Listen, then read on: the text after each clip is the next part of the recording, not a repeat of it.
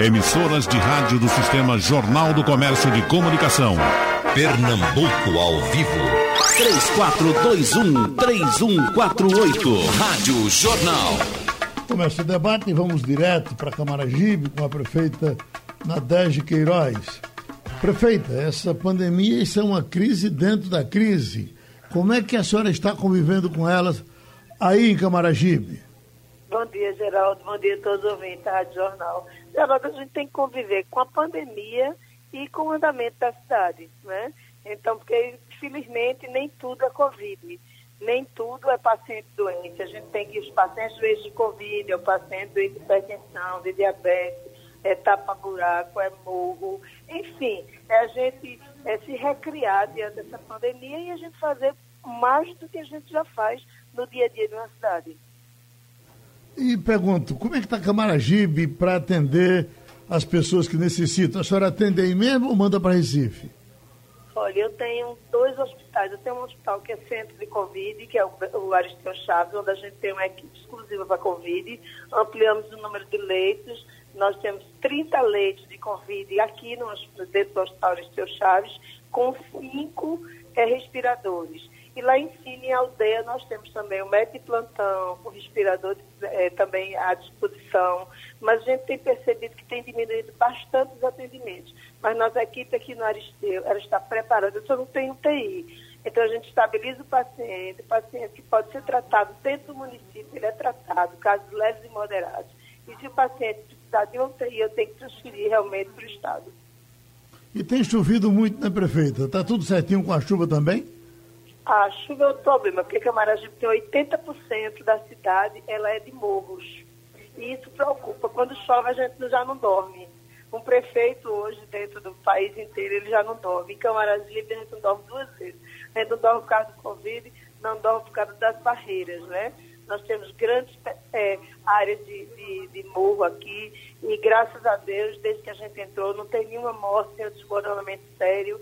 E a gente tem uma equipe de defesa civil competente, que está sempre em cima, e a preocupação nossa é muito grande com os nossos morros. A senhora está atendendo dentro da prefeitura ou está atendendo de casa, por conta do, do isolamento? Não, eu estou na prefeitura, já estou dentro da prefeitura, eu, minha equipe está toda dentro da prefeitura, eu estou diariamente na prefeitura e diariamente na rua, Geraldo. Sim. Não dá para ficar em casa, não, não tem medo para ficar em casa. Ajuda, tem ajuda federal, ajuda estadual. Chega, chega um dinheirinho na crise, nessa Olha, agora do coronavírus? um dinheiro estadual. Chegou 300 e poucos mil reais do governo do estado e chegou do governo federal 2 milhões e 46. Isso é uma ajuda, é uma ajuda pequena, mas é uma ajuda. Uhum. Né? A gente, sem ajuda é pior. A gente está tentando sobreviver em cima desses valores.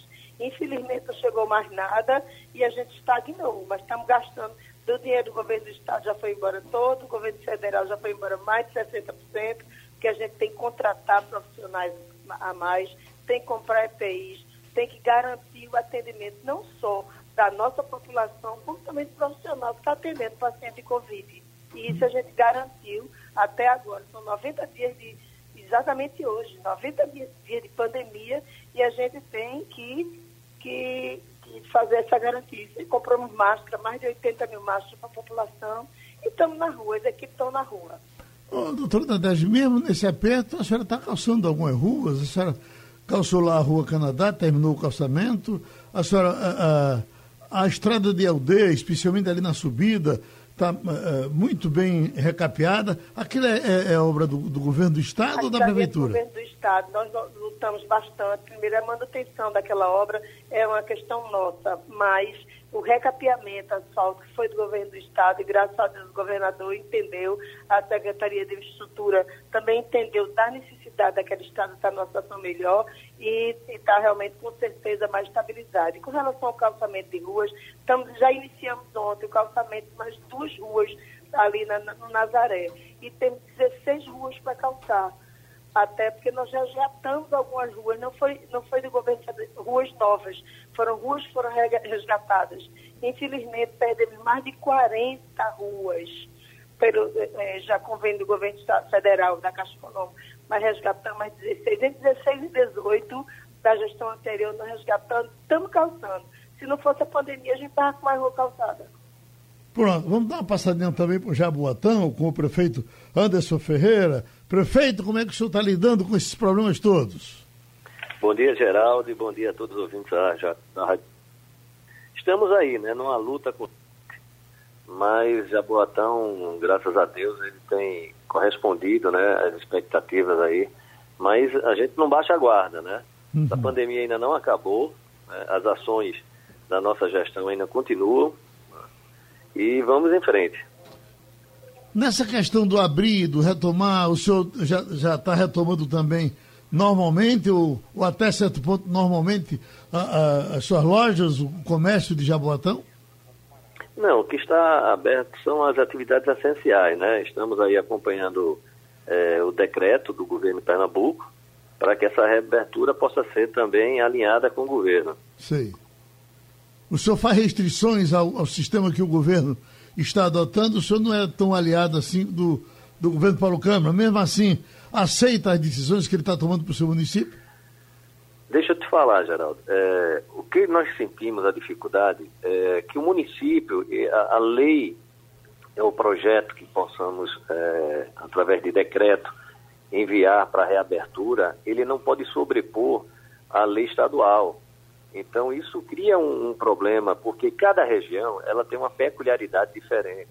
Né? E o governo ele, ele erra quando por exemplo, as atividades que prestam um grande serviço né, a psicológico, de conforto espiritual, principalmente nesse momento de isolamento, de tanto é, momento de aflição, né, porque as pessoas estão passando com tanto noticiário sobre as questões de morte, e as igrejas evangélicas, por exemplo, são uma, uma atividade que ela é um braço né, para social para o município. Né? Os templos religiosos, hoje, eles funcionam também como um trabalho social. Né? Eles entram muitas vezes em comunidades que o poder público não consegue entrar, desenvolvem um trabalho fantástico e hoje estão impedidos de ter é, a sua realização. Eu acredito que era importante o governo de Pernambuco reavaliar esse posicionamento, porque tem atividades que geram muito mais aglomerações e estão aí, tendo a liberdade de funcionar, enquanto as igrejas, os templos religiosos, que ajudam o município nesse trabalho de assistência social e conscientização até para que as medidas eh, que são adotadas eh, sobre a questão da conscientização, que é importante que haja esse, esse trabalho, né, e a igreja tem um, um, papel importante nesse trabalho de conscientização, está sendo excluída. Né, e isso a gente sente. Muita dificuldade, são reuniões que a gente é, tem ouvido vários setores né, econômicos aí. O impacto não é só apenas na questão da saúde, mas o impacto também é econômico para o município. E é, nós não percebemos um diálogo, um diálogo amplo né, com todos os setores e principalmente com as, as, as prefeituras né, que compõem a região metropolitana, que são cidades que têm uma densidade populacional muito grande e precisa sim ter um comando o qual possa entender né, a, a, peculiaridade de cada região. E eu acho que o governo ele, ele erra muito nessa comunicação, nesse diálogo, e a população está é, se posicionando aí sempre é, insatisfeita com as, as, as decisões que o governo tem tomado sobre essa questão de reabertura. Vamos girando, vamos para o prefeito Júnior Matuto de Paulista. Prefeito, o senhor não entrou no lockdown, né? o senhor até, reclamou porque queria entrar, mas terminou não entrando. Eu lhe pergunto, a essa altura, as coisas estão mais tranquilas, mesmo uh, uh, mesmo sem, sem Paulista ter entrado? É, primeiro, eu quero agradecer a população Paulista, é, em especial Geraldo, porque mesmo sem Paulista ter sido contemplado com o lockdown, mas aí a gente viu o comportamento das pessoas aqui no município foi meio que acompanhar a região metropolitana como um todo. Até porque Paulista se confunde com, com Olinda, Recife, inclusive limitando com quase todas as cidades que tiveram lockdown. Mas aí a gente continua na campanha educativa aqui, continuamos nas blitz itinerantes com o pessoal da Defesa Civil, é, controle urbano, é, nossa guarda municipal em parceria com o bombeiro e, e polícia militar e deu certo. Quero inclusive agradecer aqui ao, ao 17 e ao pessoal do Bombeiro que fizeram aqui uma parceria conosco, que deu certo o trabalho.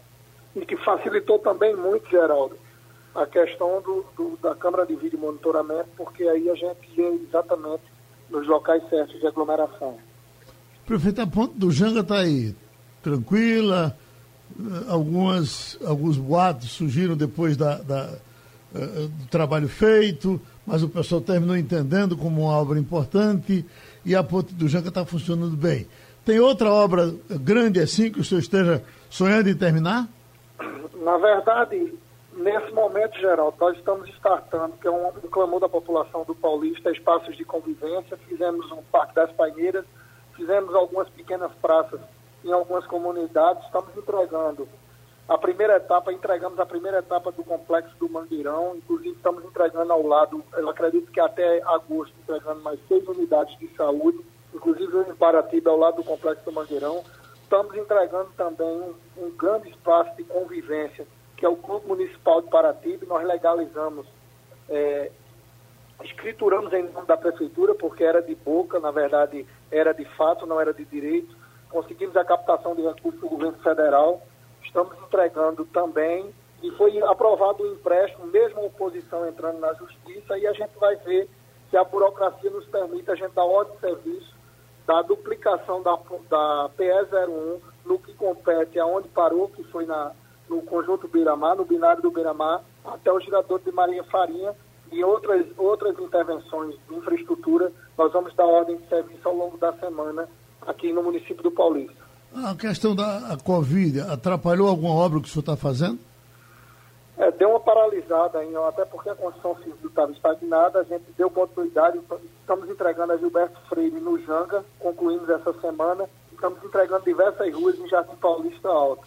Deu, um, na verdade, deu uma retardada, primeiro porque, como eu disse, a construção civil parou, Geraldo, mas também porque a gente direcionou todos os focos combate à pandemia. Então fizemos hospital de campanha, corremos para, para, para abrir, atender e salvar vidas e de fato alcançamos nossos objetivos e estamos nessa luta porque sabemos que ainda não parou a, a, essa questão da pandemia. A gente sabe que mesmo com a flexibilização do governo do Estado, mas eu acredito que isso ainda vai render mais do que pirão de doentes. Aquele pessoal da, da, da, eh, das forças, eh, ainda do tempo de, de Sérgio Moro, já foi resolvido? Já, já, já deixou Paulista? Não, não. Continua porque nós, nós é, renovamos o, o, convênio por mais seis meses e eles continuam aqui em parceria conosco, com a Secretaria de Segurança Cidadã, inclusive ganhou um crédito muito grande, uma relação muito boa com a população, principalmente nas moções de pobreza onde eles estão atuando e a gente continua com a parceria. Doutora Nadege, e, e dinheiro para tocar as coisas da prefeitura? Se a situação já não era muito tranquila, com a Covid fica mais difícil, os impostos diminuem. Essa situação, como é que está aí para Camaragibe? É muito difícil, é, Geraldo. Como está difícil para todos os municípios do país. Nós perdemos aproximadamente 30% do nosso orçamento é, de, de, de IS, ISMS, de de, de, de, liberação de verba do governo federal, de pagamento de, de FMI, tudo, tudo, tudo, tudo que você imaginar, a gente saiu perdendo. Então, do FPM a gente teve uma redução de 28%. Tivemos CMS redução de quase mais de 90%.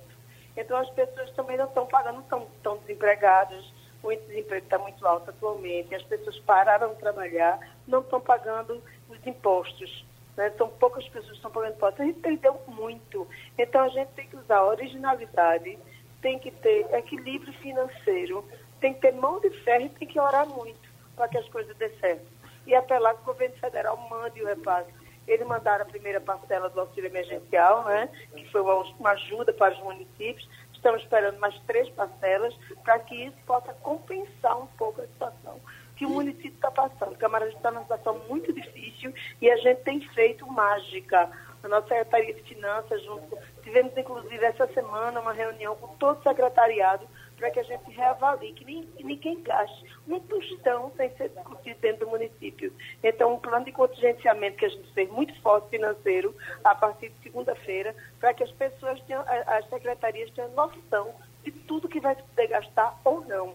Porque, inclusive, a gente também tem que cumprir os, os valores da, da, educação e da saúde. Da saúde a gente cumpre mais fácil, mas a educação, como é que a gente vai cumprir se a gente não tem dinheiro suficiente para isso?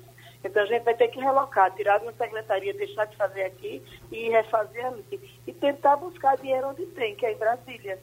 Tivemos, inclusive, a semana passada em Brasília, nossa, nossa Secretaria de Obras nosso secretário de governo, para tentar é, desbloquear alguns, alguns dinheiros, alguns orçamentos que tem em Brasília. Conseguimos, junto com o nosso deputado, que é Silvio Costa, fizemos um, um desbloqueio aproximadamente de um valor importante para tentar descalçar, calçar ruas, fazer canais, a gente tem problema seríssimo. Recomeçamos agora as obras de, de defesa civil, escadaria, morro, onde morreu justamente a, o, ano, o ano passado mais de sete pessoas. Reiniciamos as obras da defesa civil, mas a pandemia ela, ela atrapalhou bastante todos os municípios, porque tudo parou. Foram 90 uhum. dias, hoje faz exatamente 90 dias que a gente assinou o decreto emergencial do município. E o, o mercado, eh, a senhora já terminou? O mercado, nós iniciamos, nós destravamos a obra do mercado, destravamos. O mercado é um grande sonho da população. Então, nós é, destravamos a primeira parte né, do, do mercado, fizemos a primeira parte, estamos Estamos, inclusive, encerrando agora, acho que nos próximos 10 dias, a gente está entregando à população a parte superior do mercado. Aí, quando chove, atrapalha tudo. Fizemos nosso papo do milho, mas com a chuva tudo atrapalha. Nós vamos entregar, se Deus quiser, até o final desse ano, o mercado público do município. Agora, vai depender da obra de FEM, vai depender de obras do governo federal, que já está palavrado, obra para retornar esse mercado. Vai ser um sonho do município, sonho da cidade, que a gente precisa entregar. A primeira parte já foi desbravada. Então, o piso superior já vão subir todos os comerciantes de bares e roupas, vão subir a partir do próximo mês para o piso superior. Então, essa já é uma parte e a gente já vai começar a parar a segunda parte, aquela parte feia, que está muito desorganizada, parar aquilo ali para a gente destruir e recomeçar. Bom, tem aqui Davi Peixoto, é, de Camaragibe. Diga à prefeita que estão invadindo e construindo no, no leito do rio, na margem da BR, na subida de Tabatinga. Uh, já, uh, ele tá, já avisou isso, inclusive, à prefeitura. A senhora já tinha conhecimento? Olha, a gente tem conhecimento não só de Tabatinga, como a gente já mandou a equipe de controle urbano para lá, tem conhecimento também do bairro dos estados. Então, as invasões, elas são muito fortes dentro do município. Né? Então, a gente está acirrando nosso controle urbano, porque o controle urbano ficou muito preso esses dias para a contenção das pessoas em casa, para o isolamento social. Então, hoje, há um novo olhar, o olhar da contenção das construções irregulares. Então, está batendo no leito do rio, na entrada ali do, do, do bairro dos Estados. Então, aqui por trás da prefeitura. Então, o controle urbano. Ontem, inclusive, tivemos uma ação de demolição de algumas áreas, porque a invasão é muito grande e é como se vamos se aproveitar da pandemia. O controle urbano está todo na rua, ampliando o isolamento social, fechando o comércio, vamos começar a invadir. Mas a gente está um olho do padre na missa. Então a gente está vendo essas invasões e vamos acirrar com mais precisão. Bom, voltamos para Jaboatão. Prefeito Anderson Ferreira, dinheiro, prefeito, está aparecendo? Do governo federal, né? Uhum. É, o governo ele aportou aí para o município a quatro, 63 milhões. Chegou, chegou a primeira parcela, que foi de 13 milhões né, e 400 mil. É, mas nós temos perdas aí na nossa arrecadação. Até agora, o mês de junho, já está em 38 milhões. Sim. E a previsão nossa para que esse impacto aí possa chegar até 80 milhões. Então é muito preocupante, né? Nossa cidade, ela não para de, trabalho né, frequente, as obras aí, tanto esse período de chuva principalmente, que nos preocupa muito, então as obras de limpeza de canais, drenagem, então tudo vapor, e isso dificulta, porque uh, os problemas continuam surgindo, a gestão tem dado sua resposta, mas a queda na arrecadação faz com que a gente possa ter que definir novas prioridades. O senhor uh, está se aproximando de uma nova campanha para prefeito e o pessoal está de olho em Jabotão. Silvio Ferreira já está por aí, não está? Quem, Geraldo? Não, o, o, o Silvio Costa. Não, ele, o Silvio ele é do Recife e momentos como esse, período eleitoral, né, muitos tentam ter o oportunismo de chegar na nossa cidade como forasteiros e, e tentar implementar políticas, né, ou, ou até críticas que não condiz com a realidade do município, até por desconhecimento. Eu fico feliz em, em ser surpreendido ontem, mais uma vez, foi o segundo prêmio consecutivo que nós tivemos da ONU, né? Por gestão, excelência em gestão pública, né? Eu uhum. acho que eu compartilho essa felicidade com toda a nossa equipe de professores, com toda a nossa equipe da gestão, com os alunos, né? Foi um programa que é o Jaboatão Prepara, onde 2 mil alunos né, eles participam de aulões, aulões que durante todos os sábados né, a gente vem mantendo esse, esse trabalho, esse programa, e chega a aprovação de mais de 80% né, de aprovados né, nas escolas técnicas, tanto estadual como federal. Quer dizer, é um programa de inclusão social, um programa onde transforma definitivamente a vida, né, porque é um prêmio na área de educação, o ano passado, nós fomos premiados pela ONU, fomos a única cidade no Brasil a ser premiado pela ONU com gestão pública, e foi com o programa da coleta seletiva. Esse ano é o segundo ano consecutivo onde ganhamos o prêmio da ONU por gestão pública e fomos também a única cidade na América Latina né, em receber esse prêmio da ONU. Então isso dignifica o nosso trabalho, né? é um, um sinal que Jaboatão tem se destacado, não só no Estado, no Brasil, mas tem sido referência mundialmente. E isso nos enche de orgulho, orgulho de todos os professores, de toda a nossa equipe da gestão. E eu tenho certeza que essa premiação ele vem coroar ainda mais a nossa gestão. Né? E pra, só para ressaltar, Geraldo, esse prêmio foram sete categorias apenas, e é o mundo inteiro participando. Uhum. E você sabe aí que um prêmio da ONU, eu acredito que é a maior referência de gestão pública que um gestor pode ter, né? A maior premiação de uma gestão pública que um gestor pode ter. Então, eu tenho certeza que meus amigos aí de Camaragibe, de Paulista, prefeito Nadege, Júnior Matuto, também vibram com essa conquista e todos os pernambucanos também de Jabutão, a nossa cidade, está sendo referência para o mundo. E Elias Gomes tem aparecido por aí pela PRA? Quem você está falando, é, Geraldo? É, Elias tem aparecido aí pela PRA, não? Não, acredito que ele deve estar pelo cabo, né? Que ele veio do cabo, ele deve estar por lá. Certo. Eu acredito que deve estar participando. O domicílio eleitoral dele também foi colocado para lá.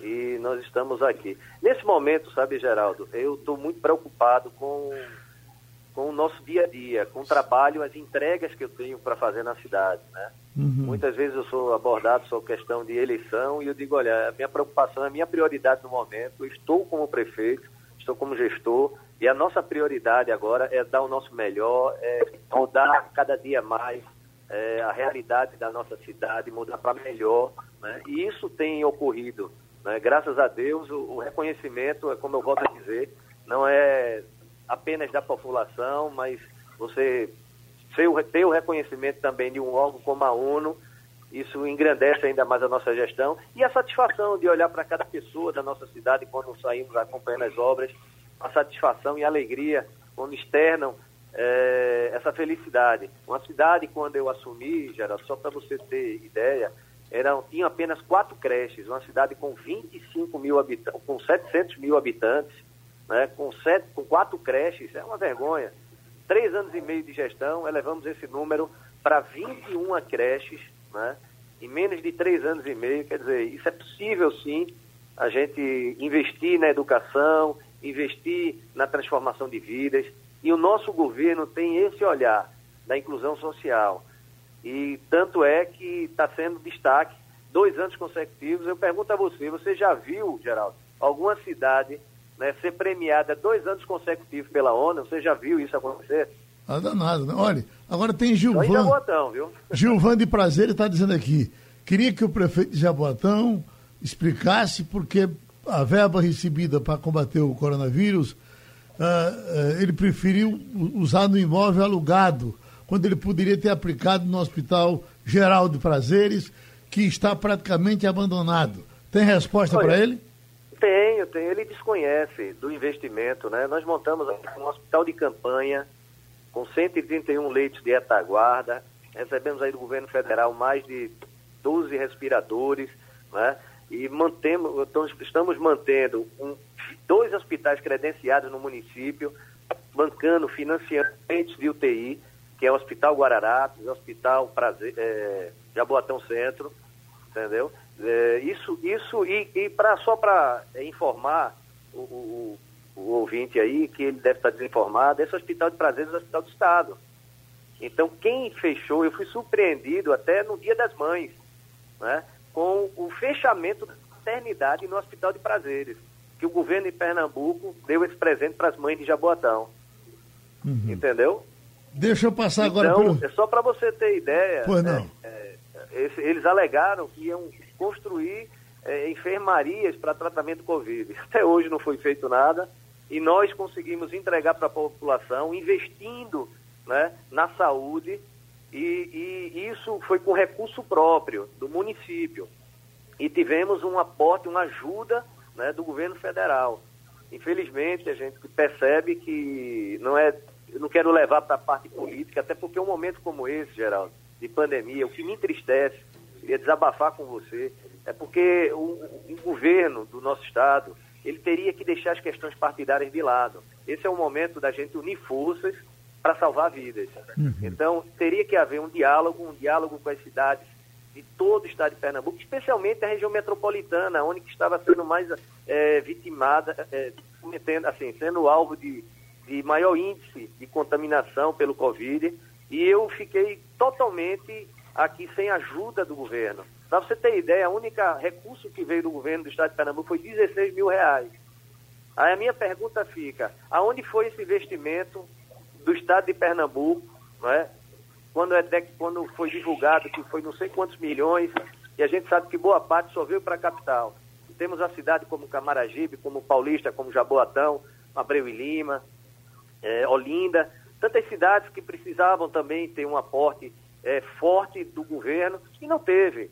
Eu entendo, eu entendo a posição é, de, de omissão do governo de Pernambuco, até porque desde o início da nossa gestão, ele tem sido omisso aqui na nossa cidade. Então, isso eu já me acostumei, uhum. entendeu? Eu só fico triste de ver um momento que é uma comoção mundial sobre uma pandemia que leva a óbito tantas pessoas, é, o governo ainda insistir nessa política rasteira e sem compromisso com, a, com o povo. Porque um momento como esse, volto a dizer, é o momento da gente unir forças, deixar os palanques questões partidárias de lado. Depois que passar a pandemia, voltamos para o debate eleitoral. Mas então, esse não é o momento. Esse deixa... é o momento de unir forças para salvar. Deixa eu passar para o prefeito Júnior Matuto, prefeito, porque nesse caso está tá um a um. A, a prefeita Nadege até que agradeceu ao governo do estado alguma ajuda que ele deu. O prefeito antes está reclamando de Jaboatão e, e, e, e Paulista, Paulista está recebendo a ajuda que merece e precisa? É, na verdade, toda ajuda é bem-vinda, é, Geraldo, mas quero dizer a vocês que a dificuldade aqui em Paulista é muito grande e não é diferente aí. Eu estava escutando atentamente a companheira Nadege falando da arrecadação, quanto vem, quanto vem caindo. Eu acredito Anderson aí quando fala que Jaboatão teve aí um déficit de, de mais de 30, já, já de mais de 30 milhões e Paulista não é diferente, inclusive se continuar do jeito que está, a ajuda emergencial do governo do, do federal que está vindo não vai fechar a conta. Diante de tanta dificuldade, sabemos que, que é, é generalizada e a gente está se agarrando com o que está vindo. Então, tivemos ajuda aí do governo federal. Quero agradecer, inclusive, a atitude de alguns deputados federais que, nesse momento de dificuldade, fizeram aportes indicaram é, recursos via governo federal aqui para o município do Paulista. E a ajuda que nós tivemos do governo do estado foi ajuda institucional, como eu disse, na, na questão de, do que se diz respeito a blitz itinerantes com a Polícia Militar e Polícia Civil. Mas o recurso propriamente dito é, na, aqui não chegou. Teve uma ajuda de R$ reais per capita, pelo, que foi repassado pelo governo do Estado, mas foi uma triangulação, porque quem liberou foi o governo federal e o governo do Estado fez a partida. Hum. Então, o momento é de muita dificuldade, a gente tem que ter compreensão, mas a, as prefeituras, Geraldo, você sabe muito bem que a pancada maior, o político mais próximo da população com capacidade de execução é o prefeito. Então, Sim. Paulista vem, vem enfrentando uma dificuldade muito grande, mas no início da pandemia a gente liberou a primeira parcela do 13º dos aposentados. Amanhã nós estamos é, liberando a primeira parcela também dos servidores da ativa, dos comissionados aqui do município, exatamente para injetar na economia local, porque todo dia eu estou recebendo não apenas líderes religiosos, os comerciantes, todo mundo que, que na verdade sofreu com, essa, com esse momento de complexidade a gente está escutando atentamente e expondo também nossa limitação. Infelizmente, o momento é muito delicado, mas não deixa de ser um ano de eleição e até no momento de pandemia, a gente sabe que tem muita gente que está aproveitando esse momento para fazer de cavalo de batalha político aqui no município. Mas é, eu costumo dizer que mentira tem mais de mil, verdade só tem um. E quando ela chega, ela, ela manda a mentira embora, ela expulsa a mentira e o nosso mantra aqui não vai ser entrar no jogo da baixaria, até porque nunca fizemos isso, mas sim fazer comparativo. Né? A gente só compara o, o preto com o branco quando a gente olha a escuridão com a luz, quando a gente olha o molhado com o seco.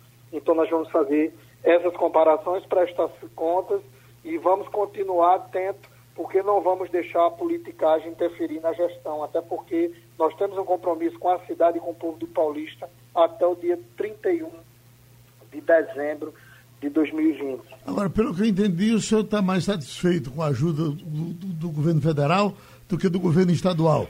Não, não tá... é que eu estou satisfeito. Eu costumo dizer, eu aprendi isso. Com, eu escutei, eu acho que eu, que eu lembro quem me disse isso, não sei se é dele, eu acredito que não seja, foi o ministro José Múcio. É, gratidão, Geraldo, é a memória do coração. O povo quer ser curado, não importa de onde vem o médico nem o remédio uhum. certo? Então, quem ajuda Paulista aqui, isso sempre foi, eu tive emenda aqui de mais de 19 parlamentares de partidos diferentes, de partidos de oposição, inclusive gente que não marchou conosco aqui politicamente, mas eu quero que o camarada bote um centavo aqui, tá o exemplo aí de Antos Ferreira, que está nesse debate, e ele sabe que quando ele indicou emenda aqui para comprar um, um, uns implementos aqui para a prefeitura, eu chamei o deputado para puxar a fita e disse o povo de Paulista que muitos vinham aqui para é garimpar o voto e depois da eleição dar as costas para o município e se comporta como Copa do Mundo, de quatro em quatro anos. Então eu tenho essa, essa, esse gesto de gratidão com as pessoas que ajudam o município, porque o momento é de muita dificuldade. Então, quando eu digo que veio a ajuda do governo federal, veio. Estou dizendo aqui que teve ajuda, agora teve ajuda financeira por, por um lado e teve ajuda institucional de outra. Entendeu? Como eu fui muito claro com a ponte do Janga e a, e a, e a gratidão ao governador, porque se não fosse o governo do Estado, eu não teria tirado aquela obra do papel. Mesmo pagando um preço muito alto, por conta da dificuldade financeira, a obra se estendeu por muito tempo, teve um atraso histórico, vamos dizer assim, mas eu entendi tudo isso e, em hora nenhuma, eu transferi responsabilidade. Então, nós temos que ter, nós temos que ter a consciência da dificuldade de pedir e quando for atendido agradecer, entendeu? Bom, prefeita Nadege, com todas as dificuldades que a senhora disse que está tendo, mas o que está para notar é que as coisas estão sendo tocadas. Tem alguma coisa que a senhora vai ter que deixar de fazer por conta da crise? Tem sim, Geraldo. Muitas coisas nós precisamos fazer por conta da crise. Nós não podemos avançar mais na saúde. Por exemplo, a gente precisava de um centro de especialidades aqui em Camaragibe, a gente não vai poder avançar mais nisso. Nós temos compromisso com a lei da responsabilidade fiscal, a gente também não pode. E a gente não tem dinheiro. Quer dizer, a cidade, ela, ela, o dinheiro que a gente tem, o orçamento que a gente tem é para tocar, para pagar as nossas obrigações sociais em dia, pagar as nossas obrigações patronais, então pagar o 13 terceiro funcionário. Então, tudo isso é que a gente precisa garantir que pelo menos o básico, água, luz, telefone, aluguel, é, pagamento funcionário, comissionado e contratado, que não falta medicação no posto, tenha um atendimento. Vamos abrir agora Tabatinga, né? Estamos esperando estabilizar um pouco mais essa, essa pandemia para que a gente abra Tabatinga, a gente abra aquela unidade de saúde né, de Castro lá em cima, já estamos é, é, reforçando. Enfim, a gente tem muita dificuldade, mas o que a gente tem que fazer daqui até o final desse ano, é, da, da ano, é garantir que o comércio fique aberto para garantir a renda do povo, garantir o aporte financeiro através de funcionário, cargo comissionário e contratado, porque esse pessoal receba em dia, para que a gente tenha um suporte financeiro do comércio. O comércio sofreu muito durante 90 dias, tem sofrido uma crise terrível. E é, é, é obrigação do, do, governo municipal fazer com que, pelo menos, os, os funcionários recebam em dia para que possam gastar dentro do município. Mas tem muita coisa a fazer ainda. E a gente tem que entender tem que entender que é, as pessoas, o, o, o, o, município, ele tem que andar, ele tem que fazer tapa-buraco, limpeza do canal, ele tem que fazer calçamento, e tudo isso a gente está fazendo concomitando com essa crise. E a gente aproveita esse canal, esse seu programa e a Rádio Jornal para dizer à população que nos últimos 16 dias de lockdown que tivemos do dia 16 a 31, realmente, logo a seguir, na, nas últimas semanas epidemiológicas, a gente teve uma queda substancial de número de óbitos e de número de pacientes graves e transferidos para a UTI. Mas essa pandemia não passou. A gente espera agora essas duas próximas semanas epidemiológicas, que é para a gente ver que o povo está na rua né? Você passa pela Elisa Cabral, é gente demais. Você passa pelo comércio de bairro, tem que abrir, porque a gente precisa fazer com que esse comércio reviva. O nosso shopping vai abrir na próxima segunda-feira e a gente precisa que a pessoa vá, que compre, que o profissional receba seu salário em dia. Estamos aí, bem lembrado pelo Anderson Ferreira, na segunda-feira a gente vai ter uma reunião com os pastores, com as igrejas evangélicas e com os pastores os padres, para que a gente veja a situação das igrejas, porque é nesse espaço de oração que a gente vai pegar força e fé. Não é isso? Então a gente precisa. Mas eu queria reforçar também, lembrando aí, mandando um abraço muito especial ao meu querido Júnior Matuto e dizer a ele que também, bem lembrado, Júnior, nós recebemos Camaragibe recebeu também um olhar muito especial de vários deputados federais que colocaram, que apostaram algumas emendas para a gente sobreviver. Então, se a gente não tem dinheiro de Brasília, se a gente não tem, não tem dinheiro de Brasília, a gente não tem como sobreviver. Mas eu queria reforçar, Geraldo Freire, que a importância da população hoje, o nosso índice de isolamento caiu, significa que nós chegamos até 40% de isolamento social. Significa dizer que 70% da população está na rua. Né? Hum. Mas uma coisa que me preocupa muito, Geraldo, eu não podia é, é, me despedir de você sem, sem me preocupar com a escola. Hum. As escolas, ela me preocupa muito, são 10.200 alunos fora da escola. Como é que a gente vai sobreviver se a gente sabe hoje que uma criança na escola, em dois dias, ela pode contaminar 800 pessoas? São dados estatísticos. Tem um ouvinte aqui, Walter, tá, fale com a prefeita Nadege, pergunte a ela se ela não tem algum projeto para diminuir a, polu a poluição sonora em Camaragibe, se, a, se ela tem um setor para a gente fazer a reclamação. Isso é com a prefeitura ou isso é por conta da polícia? Não. É, eu queria só mudar um dado. São 20 crianças na escola, significa 800 pessoas contaminadas. Esse dado que eu, eu é, falho. Ah. Mas é, uma resposta ao, ao ouvinte é que nós, nós montamos agora a nossa RUMU, que é a Ronda Municipal, a Brigada Maria da Penha e a Brigada Ambiental, que hoje tem circulado muito no município. E que a RUMU também você pode ligar para 153 e fazer a sua reclamação de som alto. Isso é de responsabilidade da Polícia Militar. Mas nós temos uma parceria muito grande com o Vigésimo e a nossa RUMU está na rua. Então liga 153 e diz onde é que está o som alto liga 153 e diz onde é que está a grande aglomeração. E o que nós pudéssemos fazer dentro da nossa condição, do nosso município, a gente vai para cima e a gente vai fazer. 153, esse é o número, não é isso? 153, esse é o número da ROMU, Ronda Municipal de Camaragibe. E a Brigada Ambiental, que a gente ampliou, estamos com mais de cinco carros da Brigada Ambiental, mais três carros ambiental e a Brigada Maria da Penha. E conseguimos também, através do governo federal, de emendas de deputados de parlamentares, que tem deputado que nunca foi votado aqui no município e colocou carros, conseguindo 15 veículos. E esses 15 veículos vão estar na rua na supervisão da segurança e bem-estar da nossa população. Bom, prefeito Anderson, por gentileza, é, é, uma boa notícia para a gente dar a nossa última passada por aí, o Jaboatão. O que é que o senhor tem aí para deixar para o seu, seu munícipe? Olha, eu quero primeiro é, também dar uma boa notícia ao ouvinte que ele entrou e falou sobre a questão do Hospital Geral de Prazeres. Que ele se confundiu achando que era de gestão municipal, mas é o hospital é gestão estadual. E eu citei até que a maternidade foi fechada, né? É, no Dia das Mães, que o governo de Pernambuco equivocadamente cometeu é, esse, esse, esse, redundante, mas ele cometeu esse erro. É, eu quero dizer a ele que a maternidade Rita Barradas está em todo vapor, que é uma maternidade que nós estamos construindo e que vamos entregar para a população. A maternidade aí vai ter uma área de parto humanizado, que é a maior do Nordeste, e também de parto normal. São duas alas, né? É, que vai também suprir né, essa necessidade que a cidade de Jaboatão tem, que é de uma maternidade própria. A maternidade que a gente tem é o município que paga em, em hospitais particulares. Eu deixa, também deixa ele passar, prefeito, deixa ele passar aqui um pedido, um pedido de Laudinéia, que ele disse que é de Cajueiro Seco. Pergunte ao prefeito sobre as, as artesãs da economia solidária, quando é que elas terão acesso às cestas básicas tem esse projeto? As artesãs, olha, as artesãs, elas foram contempladas sim.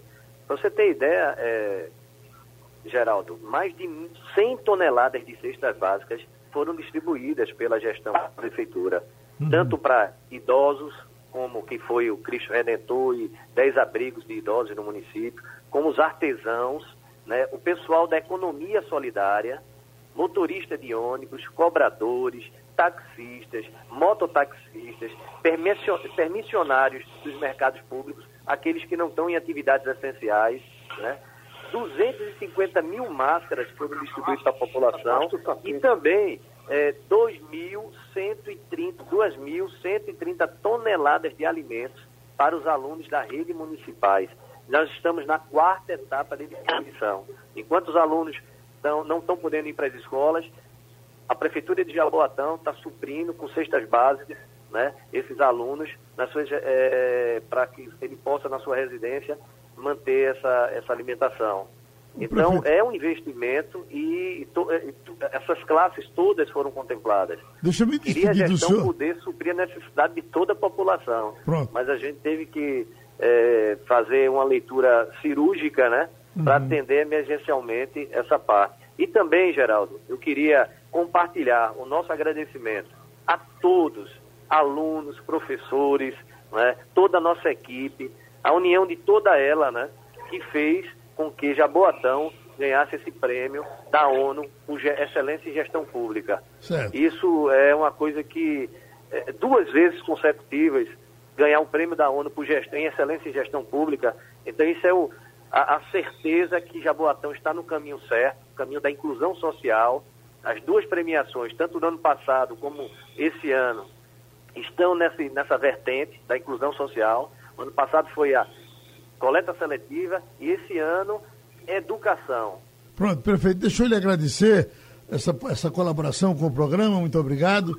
E agradecer também a, a prefeita Nadege, a gente já tira vocês dois e deixa esse espaçozinho para o prefeito Júlio Matuto, que tem Marcos do Janga que está lhe perguntando sobre uma invasão que está acontecendo lá pela ponte do Janga. Já, já teve essa reclamação?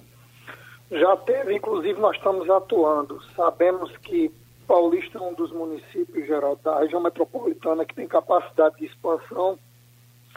E exatamente ali na ponte do Janga, tanto quanto aqui na Alameda Paulista, é a gente tirando e o povo voltando, é a gente tirando e o povo voltando. Inclusive, é, sabemos que ali na Ponta do Jangue é uma área de manguezal.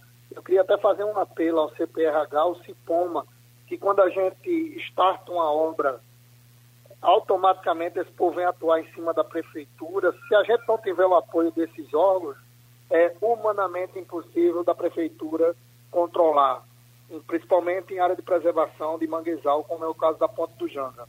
Pronto, então a gente aproveita, agradece ao prefeito Júnior Matuto também, a todos vocês que fizeram o debate de hoje.